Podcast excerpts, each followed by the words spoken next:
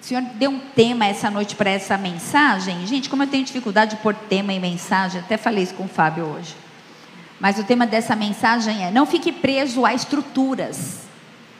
E eu tenho refletido muito sobre a eternidade nesse tempo que nós temos vivido. Né? Eu li um livro chamado Movido pela Eternidade, e depois disso virou uma chavinha na minha vida. Né? Eu não consigo mais me ver ou ver as coisas como eu via antes. E tentando entender essa palavra tão profunda com a minha mente limitada e humana, né? Eternidade. Eclesiastes 3, versículo 11 não é o tema ainda, mas você pode me acompanhar. É difícil entender com a mente humana o sentido de eternidade, mas diz assim: tudo fez Deus, deixa eu ler aqui. Tudo fez Deus formoso no seu devido tempo. Também colocou a eternidade no coração do homem, sem que esse possa descobrir as obras que Deus fez, desde o princípio até o fim. Isso para mim, essa passagem para mim é muito forte, porque nós entendemos que a eternidade está no nosso coração e ela foi colocada por Deus. Ainda que nós sejamos limitados, ainda que a gente entenda a vida num contexto escolar, onde todos nós aprendemos que existe começo, meio e fim, vocês estão comigo? A gente aprende que nasce, cresce, reproduz e morre. Quem lembra dessa aula de ciências ou de biologia na escola? Todo, todos nós, né? Deus colocou a semente da eternidade em nossos corações. E esse é um dos mais lindos versículos que provam que Deus está presente no homem na forma de eternidade, na forma eterna. Os ideais, as leis de Deus a respeito da eternidade foram gravados em nós. No fundo, no fundo, a gente entende, a gente discerne, a gente sabe que quando a gente morrer não é o fim de tudo. Você está aí? Então vamos orar. Feche seus olhos, Pai. Eu quero te agradecer. Na verdade, para mim é um privilégio estar aqui nessa noite, Deus, ministrando a tua palavra, compartilhando com os irmãos a manifestação doce e palpável do teu Espírito Santo. Obrigada por tudo que o Senhor fez até aqui, pela adoração, pela comunhão com os irmãos. Mas nós queremos clamar, Deus, para que haja uma manifestação sobrenatural da glória, da Shekinah e da presença de Deus. Que eu possa diminuir, que o Senhor possa crescer, que a palavra seja rema, poderosa e eficaz. Que o Senhor fale aos nossos corações. Ministre, Senhor, não apenas a nossa alma, mas o nosso espírito vivifica o nosso corpo, nos dá alegria, esperança, paz, discernimento, maturidade, conecta o nosso coração ao teu, cumpre os teus planos, os teus desígnios em nós e através de nós. Nós queremos entender e viver o plano da eternidade. Sabemos que tudo não vai acabar. Que existe algo a ser descortinado e nós estamos dispostos, Pai, a viver isso. Por isso, Deus, tira de nós toda a limitação, Senhor, de adquirir, de viver apenas o dia de hoje e o de amanhã, Senhor, ansiedade, Deus. Nós queremos descansar em quem nós temos crido, num Deus fiel, justo e bom, poderoso, presente, que nos ama tanto. E que essa palavra, essa noite, esse culto, essa assembleia com, em, em, unida, em congregação, em unidade, juntos, a nossa motivação é exaltar o Teu santo nome, mas receber uma porção daquilo que o Senhor tem para nós nessa noite. Essa é uma noite especial. Esse foi o dia que o Senhor fez. Por isso, Deus, eis-nos aqui. Não permita que a gente se desconecte, que a gente se distraia, que a gente durma. Quem tem ouvidos, ouça o que o Espírito diz à igreja. Fala com a tua igreja, fala comigo, fala conosco. Tem liberdade, Espírito Santo. Eu oro na autoridade, no poder, no nome santo e poderoso de Jesus Cristo. Amém. E amém. Glória a Deus. Aleluia. Deus é bom. Amém. Você que está aí na, nos, nos, acompanhando pelo Facebook ou pela internet, não se distraia, não vai lavar louça, senta aí e recebe a palavra, amém? 1 Coríntios 2, versículo 14, a palavra diz assim: O homem natural não pode discernir as coisas do espírito que estão dentro dele. Profundo, né? O homem natural não consegue muitas vezes discernir aquilo que é espiritual que está dentro de nós.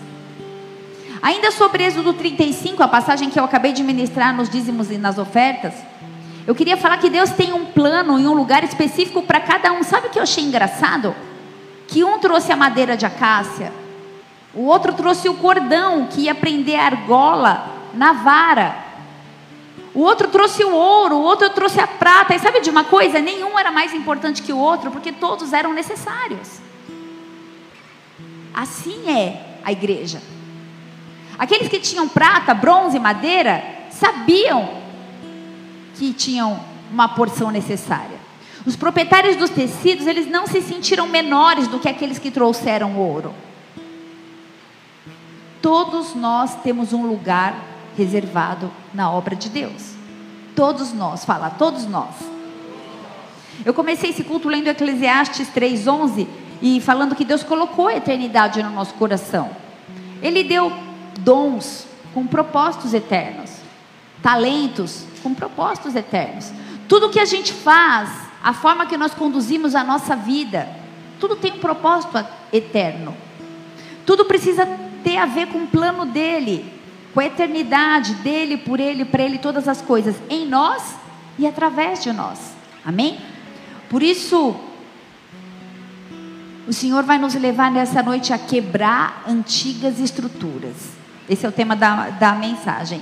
Êxodo 40, versículo 1. Eu vou ler bastante.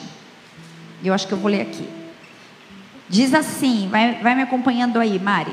Falou mais o Senhor a Moisés, dizendo: No primeiro mês, no primeiro dia do mês, levantarás o tabernáculo da tenda da congregação e, e porás nele a arca do testemunho e cobrirás a arca com o véu depois colocarás nele a mesa e porás em ordem o que se deve pôr em ordem nela. Também colocarás nele o candelabro, acenderás suas lâmpadas e porás o altar de ouro para incenso diante da arca do testemunho. Então pendurarás a cortina da porta do tabernáculo. Porás também o altar do holocausto diante da porta do tabernáculo da tenda da congregação. E porás a pia entre a tenda da congregação e o altar, e nessa pia colocará água.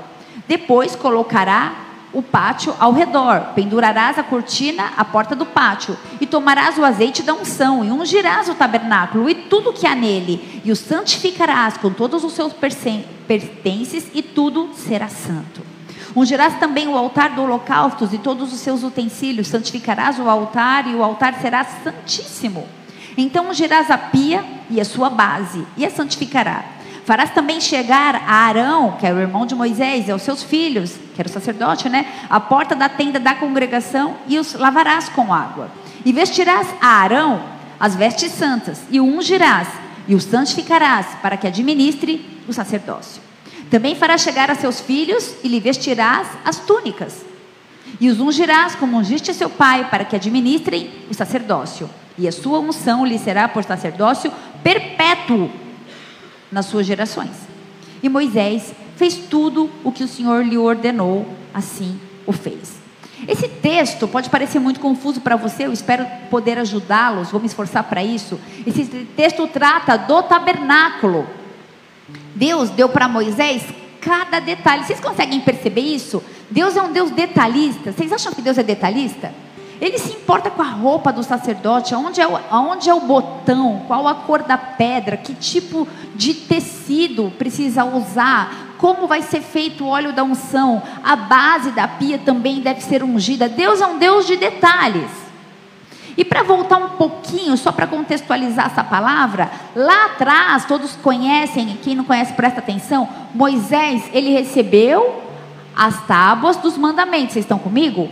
Ele subiu o Monte Sinai, ele recebeu as tábuas do, do, do, do mandamento. E quando ele estava lá em cima, o que, que aconteceu? O povo achou que Moisés estava demorando demais, construir um bezerro de ouro.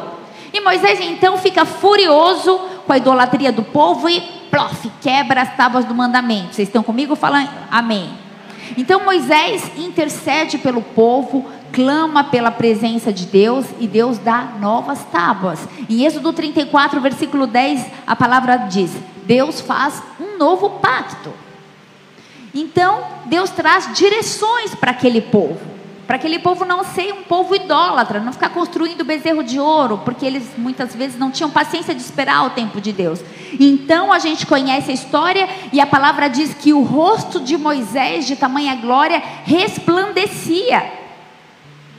Em Êxodo 35, que a gente leu, Moisés falou um pouquinho do novo pacto, de um novo tempo. O povo começou então a se movimentar, a se organizar para trazer ofertas, para construir o templo.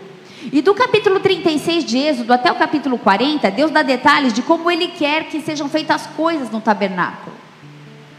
Então, esse tabernáculo ele é levantado. Êxodo 40, versículo 16, diz assim: E tudo fez Moisés segundo o que o Senhor lhe havia ordenado. Sim, o fez. No primeiro mês do segundo ano, no primeiro dia do mês, se levantou o tabernáculo. Moisés Levantou o tabernáculo, pôs as bases, armou as tábuas e meteu nele as suas vergas e levantou as suas colunas, estendeu a tenda sobre o tabernáculo e pôs a coberta da tenda por cima, segundo o Senhor ordenou a Moisés.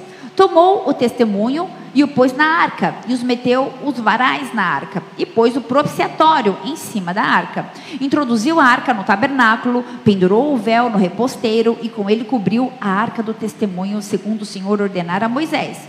Pôs também a mesa da tenda da congregação ao lado do tabernáculo para o norte, fora do véu. E sobre ela pôs em ordem os pães, os pães da proposição perante o Senhor, segundo o Senhor ordenara a Moisés. Pôs também na tenda da, da congregação o, o, candelabro de fronte da mesa ao lado do tabernáculo para o sul. Olha quanto detalhe. E reparou as lâmpadas perante o Senhor, segundo o Senhor ordenara Moisés. Pôs o altar de ouro na congregação diante do véu, acendeu sobre ele o incenso aromático, segundo o Senhor ordenou a Moisés. Pendurou também o reposteiro da porta do tabernáculo, pôs o altar do holocausto à porta do tabernáculo da tenda da congregação e ofereceu sobre ele holocaustos e ofertas de cereais, segundo o Senhor ordenara a Moisés. Pôs a bacia entre a tenda da congregação e o altar e encheu de água para se lavar. Nela, Moisés, Arão e seus filhos lavavam as mãos e os pés enquanto entravam na tenda da congregação. E quando se achegavam ao altar, segundo o Senhor ordenara Moisés, levantou também o átrio ao redor do tabernáculo e do altar e pendurou o reposteiro da porta do átrio. Assim Moisés acabou a obra. Ufa!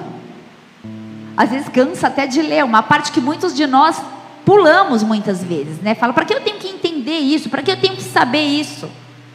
Quando o tabernáculo, quando os apetrechos do tabernáculo estivessem todos prontos, eles armariam no meio do arraial, enquanto eles estivessem no deserto. Fale, no deserto.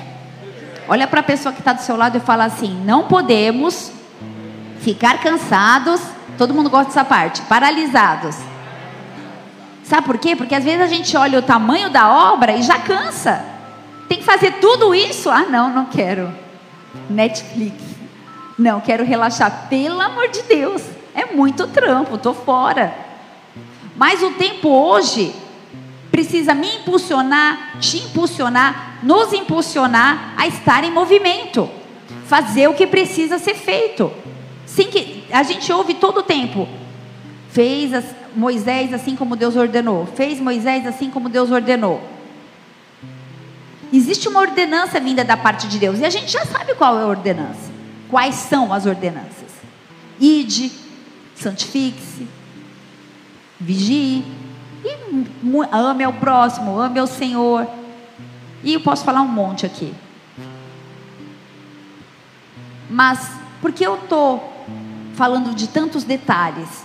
Porque nós vivemos dias maus, os dias são maus, os tempos são difíceis, e nesse tempo difíceis, em que nós estamos vivendo, a facilidade, a conveniência da vida nos proporciona ter uma vida que a gente não precisa se movimentar muito.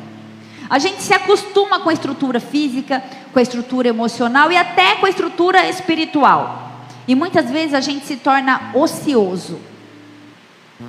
E essa cultura de ociosidade acaba muitas vezes entrando na igreja, entra na nossa vida cristã e nos paralisa. Como é difícil chamar um povo para orar. Como é difícil se movimentar. Fala que é um culto da bênção. Faz fila. Mas vamos orar. Vê no monte virtual quantas pessoas entram. De manhã. É tempo de romper, é tempo de quebrar a ociosidade, é tempo de soltar as antigas estruturas. E quando eu falo ociosidade, eu não falo que você ou eu somos desocupados e a gente não tem nada para fazer, porque eu creio que todo mundo aqui trabalha, estuda, faz faculdade, tem filho, tem 300 atividades, mas a gente negligencia a mais importante, que é orar, estabelecer um altar de oração. Muitos de nós, independente do tempo que eu e você tenhamos de igreja.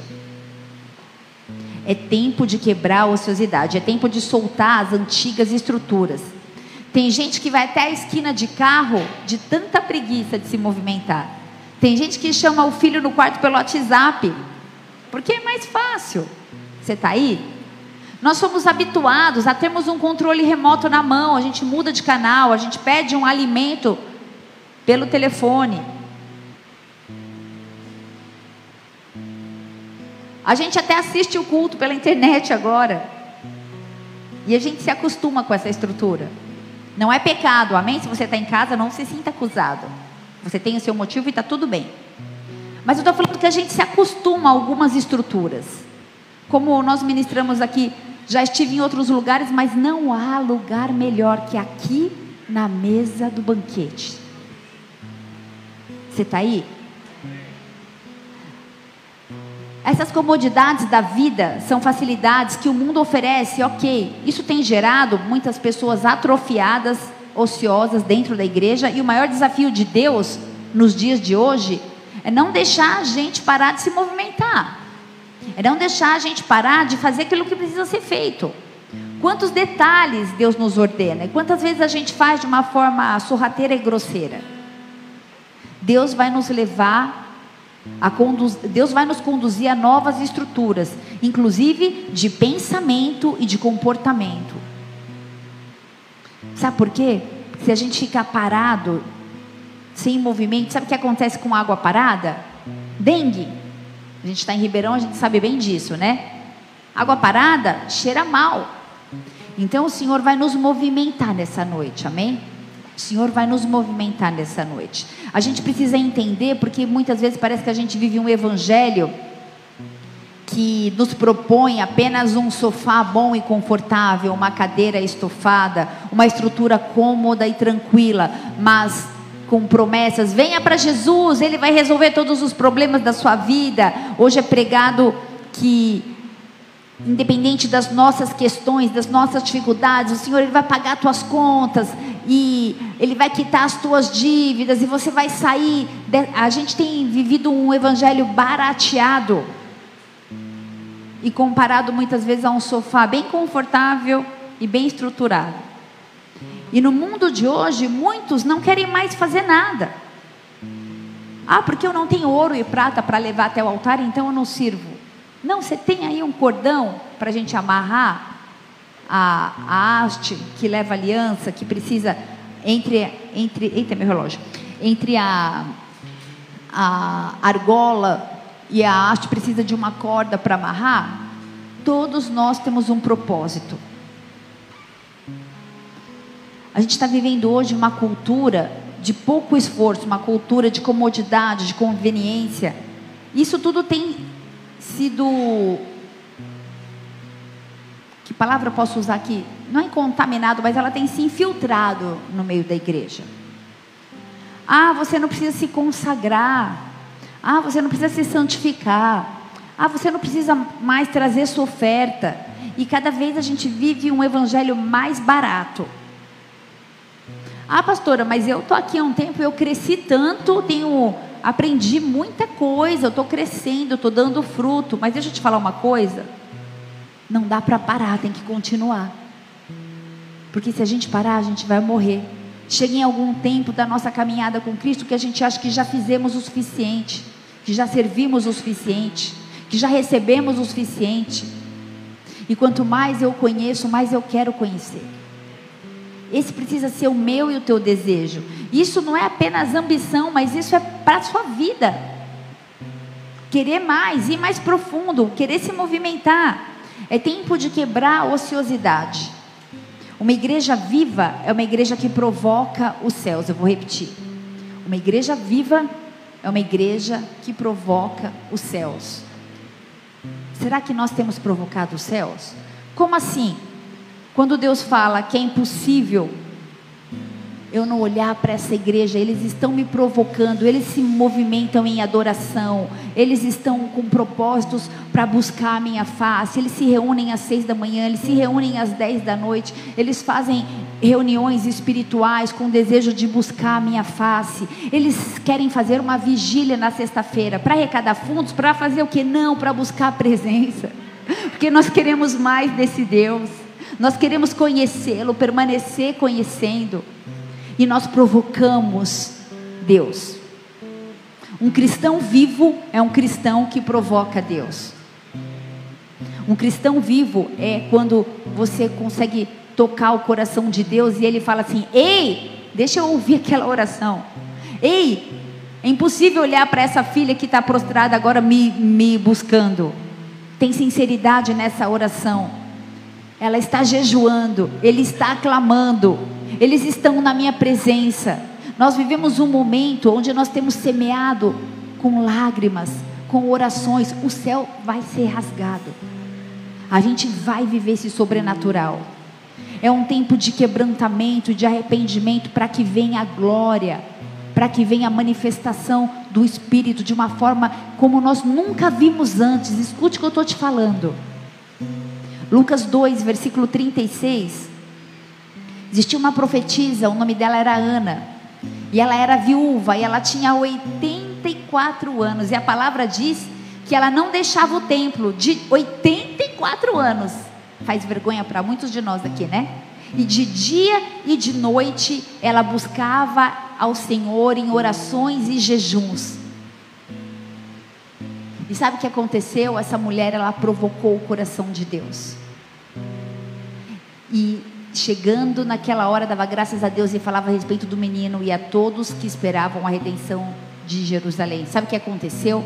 Ela viu Jesus. Na porta do templo, com 84 anos, ela viu o milagre. Família, vida com Cristo é joelho dobrado. Vida com Cristo é intercessão, é oração, é busca, é leitura na, na, na, na palavra, é meditar tudo fora disso é religião, é religiosidade. A gente pode estar dentro de uma igreja e nós podemos estar paralisados. Ana provocou Deus. Ana viu o milagre. Ela viu Jesus. Ela ficou dentro do templo numa época que não existia a manifestação, a presença de Deus Pai, Filho, nem Espírito Santo. Existia apenas uma estrutura, mas ela estava lá.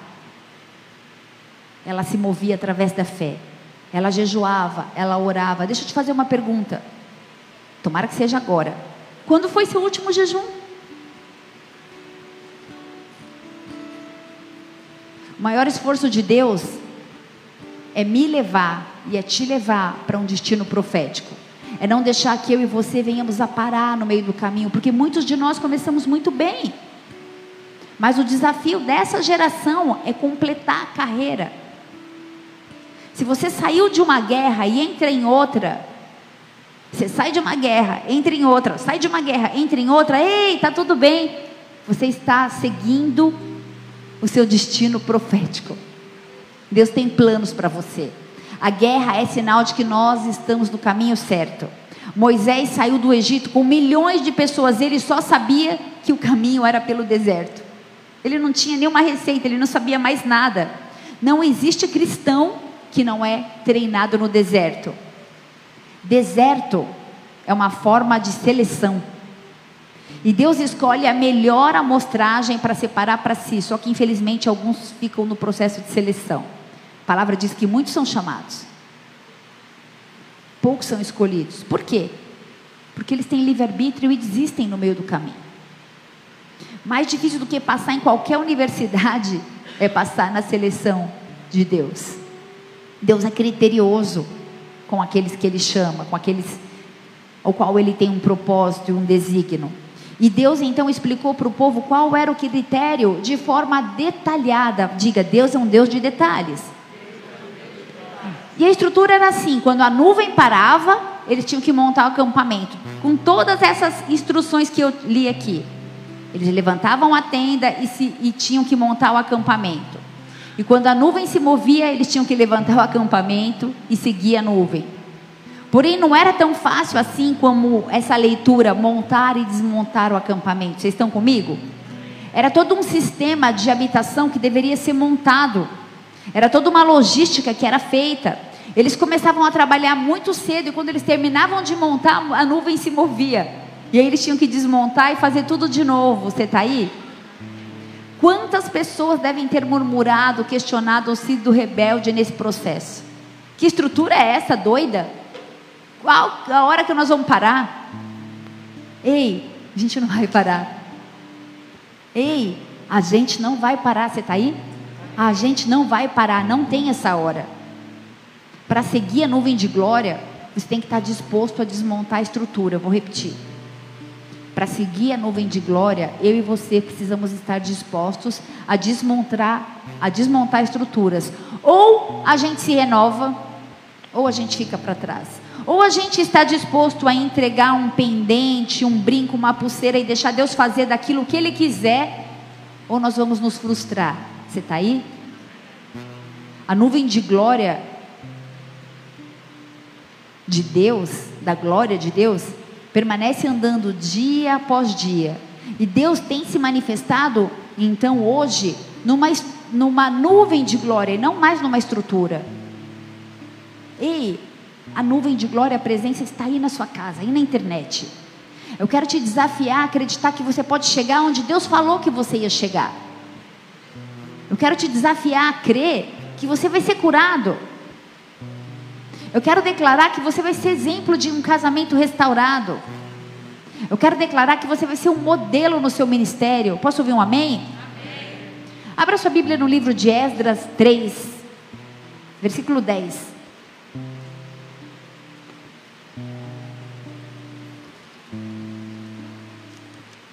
Vocês estão aí? Esdras 3, versículo 10. Ainda falando sobre estruturas, diz assim a palavra: Quando os edificadores lançaram os alicerces das estruturas do templo do Senhor, apresentaram-se os sacerdotes paramentados e com trombetas, e os levitas, filhos de Asaf, com símbolos para louvarem o Senhor, segundo as determinações de Davi. Não era mais agora de Deus, mas era de Davi, rei de Israel. Cantavam alternadamente, louvando e rendendo graças ao Senhor com estas palavras: Ele é bom, porque a sua misericórdia dura para sempre sobre Israel. E todo o povo jubilou com altas vozes, louvando ao Senhor por se terem lançado os alicerces de sua casa. Porém, muitos dos sacerdotes e levitas e cabeças de famílias, já idosos, que viram a primeira casa, choraram em alta voz quando à sua vista foram lançados os alicerces desta casa. Muitos, no entanto, levantaram as vozes com gritos de alegria, de maneira que nós podiam discernir as vozes de alegria das vozes do choro do povo, pois o povo jubilava com tão grandes gritos que as vozes se ouviam de muito longe. O contexto aqui, o primeiro templo, ele foi então destruído, vocês estão comigo? O primeiro templo ele foi destruído, então Deus chama Neemias, Esdras e Zorobabel, que era o rei de Judá, era o rei que governava na, naquele tempo, para levantar novamente o templo de Deus. E o choro era resultado de uma frustração, porque não havia mais o esplendor desse tempo, desse templo, comparado com a glória do antigo templo, com a glória do rei Salomão. Deixa eu te contextualizar aqui. Deus deu uma palavra para Davi de construir um templo. Não seriam mais aquelas tendas de Moisés, mas ia construir uma casa para Deus. E aí Davi, por ter sua mão su suja de sangue, ele passou esse plano detalhadamente, você pode ler na sua casa, para que seu filho Salomão construísse o templo. Só que Israel foi atacado e então o povo foi levado cativo até a Babilônia. E enquanto esse povo estava cativo na, na, na Babilônia, Neemias, a gente leu no comecinho, Neemias, Esdras e Zorobabel foram levantados para reconstruir esse templo. Mas o templo de Salomão era um templo cintuoso, luxuoso. cheio de majestade, de glória, de muito ouro. Então o povo, eles choravam com a reconstrução desse templo, porque era um templo mais simples. Não havia mais tantas riquezas. Ah, o choro era pela falta de esplendor desse templo comparado com a glória que caracterizou o templo de Salomão. E a figura do templo, então, chamado Templo de Zorobabel, porque era o nome do rei de Judá da época, era uma figura profética, porque falava da encarnação de Cristo. O templo de Salomão simbolizava Cristo na sua glória com o Pai. Os utensílios eram de ouro, a majestade, a formosura, a força no seu santuário. No interior do templo de Salomão havia uma arca, símbolo da glória de Deus. A arca revestida de ouro, a arca que muitos queriam ver, e muitos morreram fulminados por se apresentarem diante dessa arca que simbolizava a presença de Deus. Vocês estão comigo? A grandiosidade do poder de Deus e se apresentaram de forma errônea. Vocês se lembram da casa de Obed-edom, que recebeu a arca por uns dias e foi muito abençoada?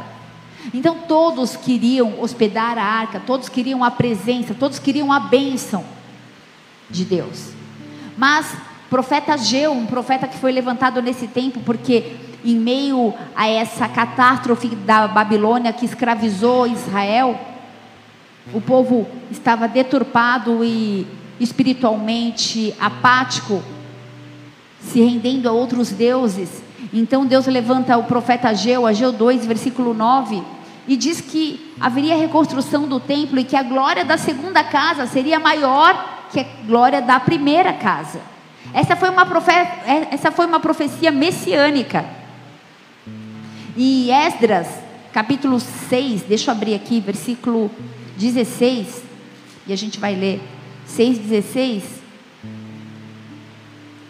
a dedicação do templo. Os filhos de Israel, os sacerdotes, os levitas e o restante dos exilados celebraram com regozijo a dedicação dessa casa de Deus. Para a dedicação de, dessa casa de Deus, ofereceram 100 novilhos, 200 carneiros, 400 cordeiros, 12 cabritos, pela oferta do pecado de todo Israel, segundo o número de tribos de Israel. Estabeleceram sacerdotes nos seus turnos de levita para o serviço de Jerusalém, segundo está escrito. Hum, não é essa passagem. E a, a palavra diz que, que a glória de Deus encheu aquele lugar. Que as pessoas não, não conseguiam ficar de pé. Depois você lê na sua casa, está mais para frente um pouquinho. Eles ofereceram as ofertas para Deus e a glória de Deus encheu aquele lugar. E se cumpriu a, a, a, a profecia messiânica do, do profeta Geu. Pastora, pelo amor de Deus, o que, que tudo isso tem a ver com a minha vida? Que eu não estou mais entendendo nada. Sabe, talvez os velhos chorassem, lá em Esdras 3, porque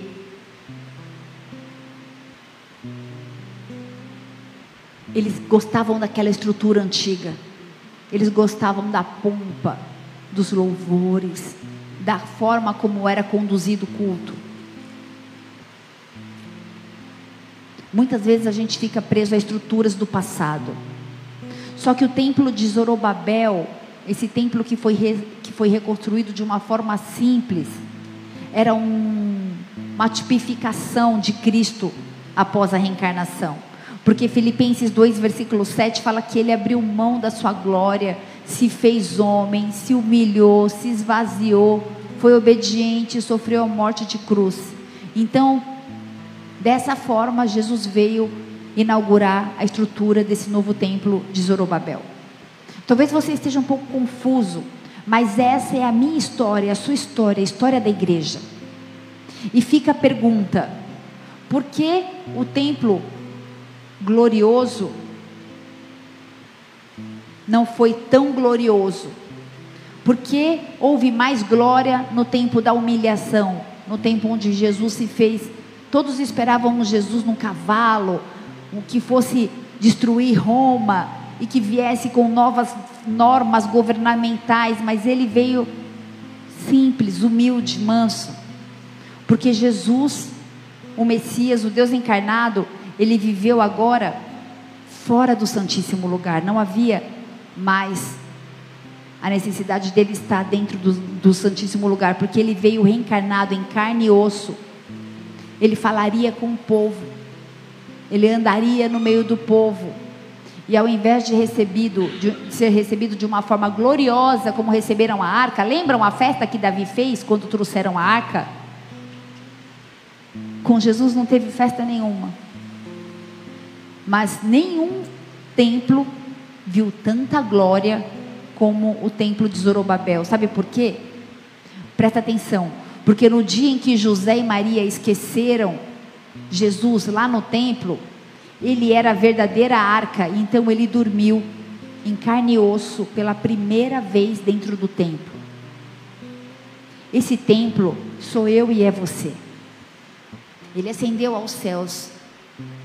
Ele foi crucificado, mas o Espírito Santo de Deus quer fazer habitação dentro da minha e da sua vida, chamado de templo do Espírito Santo. A gente precisa entender a responsabilidade do nosso sacerdócio nessa geração e nessa estação. Quantas coisas estão acontecendo e nós não temos percebido? José e Maria, naquele momento, não perceberam. Ninguém percebeu. Mas algo profético estava acontecendo. Quando Jesus ficou perdido dos seus pais e dormiu dentro do templo, encarnado pela primeira vez. Esse é o desejo do, de, de Jesus Cristo. Esse é o desejo do Pai. Esse é o desejo do Espírito Santo. Quantos de nós estamos presos em estruturas e não entendemos a nossa estrutura como pessoa, como corpo, como alma, como espírito? Quantas fortalezas nas nossas mentes presas em cadeias, em formas, que tem mais nos afastado do que nos levado para perto de Deus? Você está aí?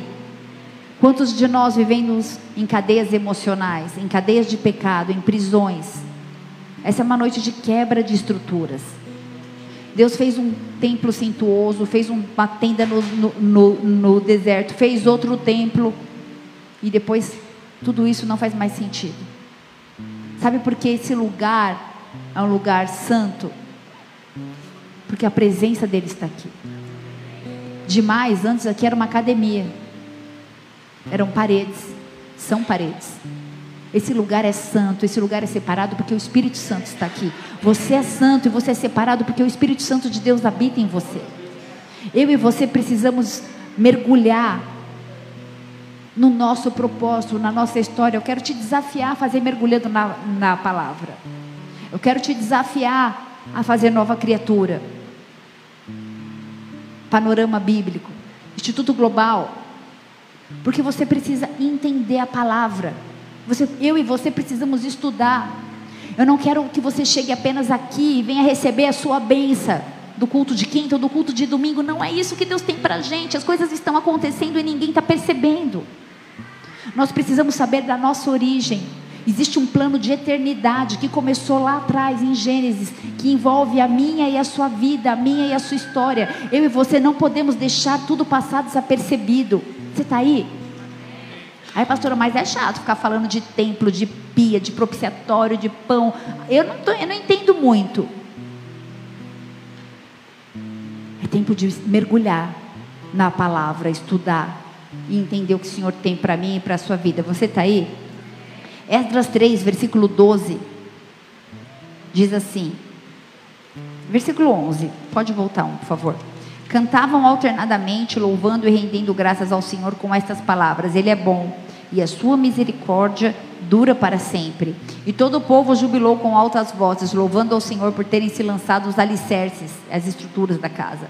Porém, muitos dos sacerdotes e levitas e cabeças de família viram a primeira casa, que viram a primeira casa, choraram em voz alta quando foram lançados os alicerces dessa nova casa. Às vezes você está chorando por coisas que é para deixar para trás.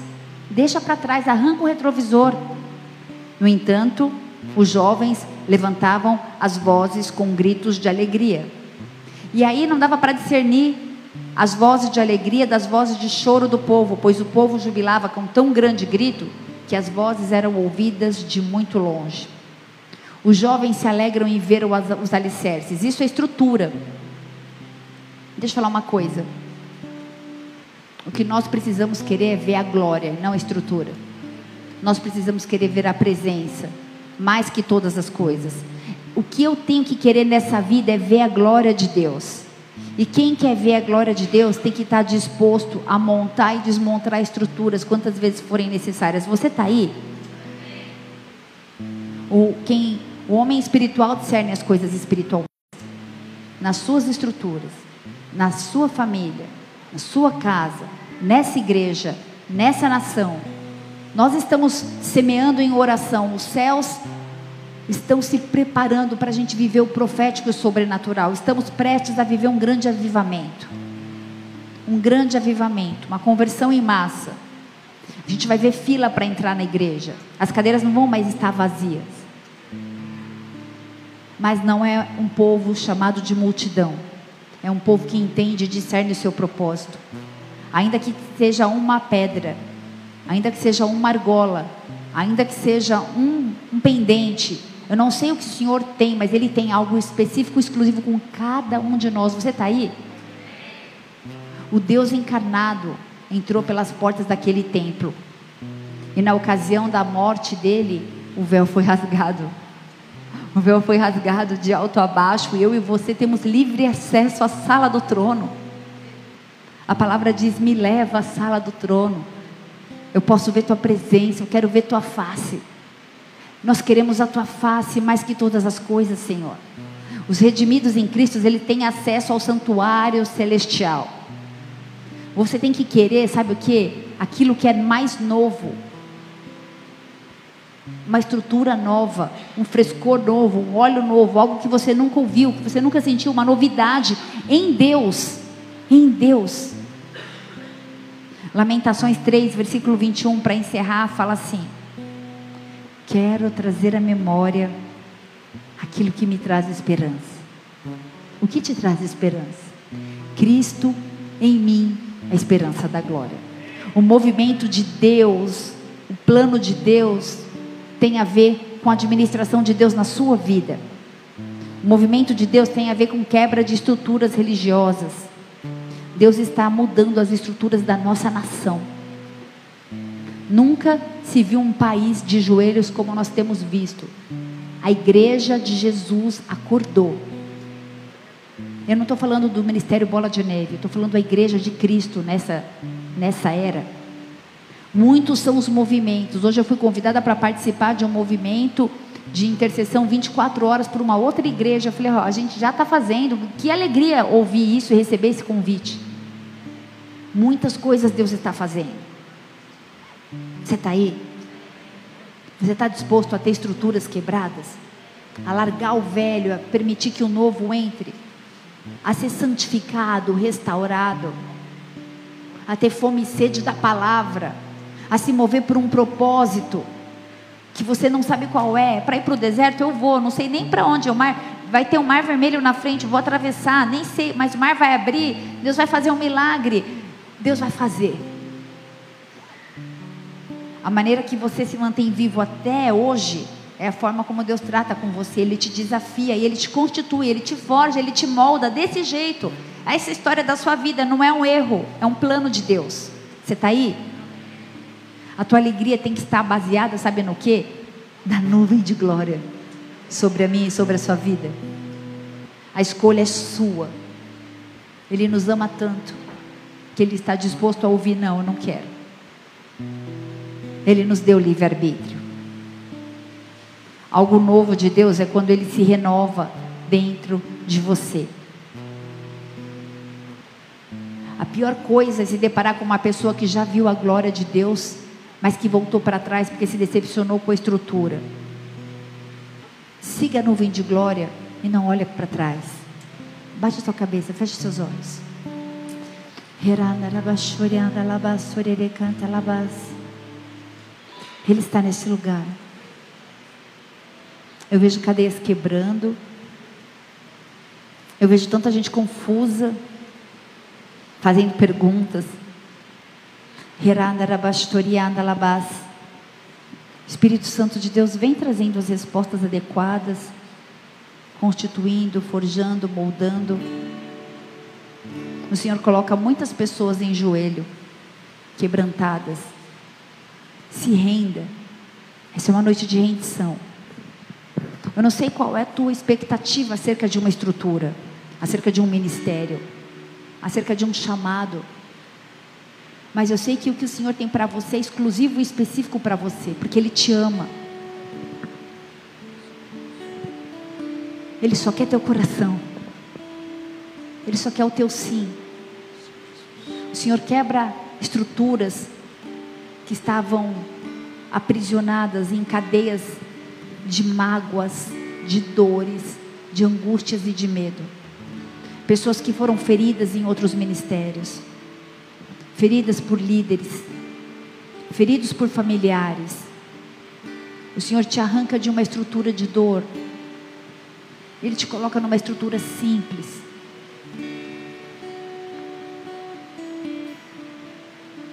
Tendas, a arca da presença de Deus, ela foi perdida. Ninguém sabe onde foi para a arca. No tempo da escravidão da Babilônia, ela assumiu. Mas a presença de Deus não está ligada a uma arca apenas. A presença de Deus está ligada ao teu coração, ao quanto você o deseja. Ao quanto aí no seu lugar, aonde você está nesse momento, você clama: Eu quero mais. Revela-se a mim. Mais do que o meu chamado, do que o meu ministério. Mais do que qualquer coisa, eu quero a tua face, eu quero a tua presença. Eis-me aqui, Senhor. Restaura casamentos. Restaura o emocional, a esperança. Vidas profissionais frustradas. Você é muito mais do que uma vida profissional. Homens e mulheres de Deus, o Senhor levanta nessa noite que quando discernirem o seu plano e o seu propósito vão voar. posso te falar? Tereis aflições, mas tem de bom ânimo, eu venci o mundo, diz Jesus. Você serve um Deus girê, provedor, e não vai faltar coisa grande nem pequena.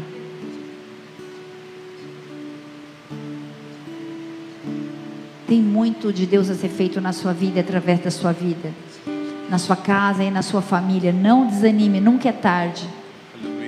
Deixa a preguiça de lado, se for preciso montar e desmontar a tenda várias vezes, apenas obedece e continua. Faça o que lhe é designado, com os detalhes que Deus tem, tem pedido para a sua liderança. Eu não entendi nada, pastora. Você leu tanta coisa, você não entendeu, mas obedece. Existe uma obediência chamada ruquim.